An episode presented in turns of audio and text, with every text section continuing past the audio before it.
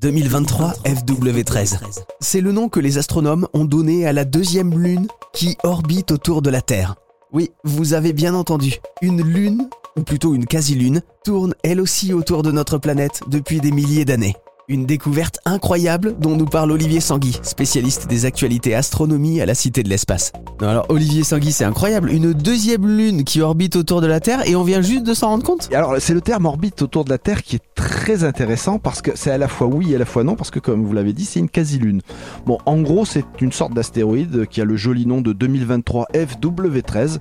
C'est une, immatriculation, 2023 c'est l'année, vous l'avez compris, FW13, ben, c'est comme les voitures, on attribue des, lettres et des chiffres euh, en fonction du mois, de la découverte, etc. Bon, alors pour comprendre ce que c'est, en fait, alors d'abord c'est- très petit par rapport à la Lune, hein, c'est quelques dizaines de mètres hein, de, de large.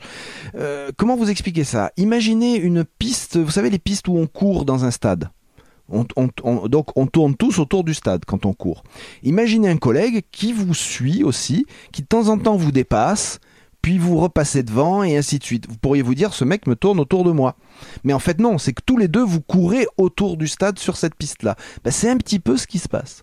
Voilà, c'est-à-dire que cet astéroïde tourne autour de la Lune comme nous, mais sur une orbite telle que un coup il est un petit peu en avance, un coup il revient en arrière, et il donne comme ça, il reste en voisinage de la Terre ainsi. Alors attention, considérablement plus loin que la Lune, hein, on parle en millions de kilomètres. Donc c'est pour ça qu'on dit une quasi-lune, mais c'est intéressant, il y en a une autre hein, qui a été découverte qui est, qui est similaire, mais c'est intéressant de voir ce genre de quasi-lune, on va dire, euh, d'astéroïde qui se comporte presque comme une lune, mais c'est presque une illusion orbitale, on va dire. Une deuxième lune, une quasi-lune autour de la Terre en orbite. Je me demande bien quelles autres surprises 2023 va nous révéler. Pour ça, il va falloir continuer à scruter le ciel.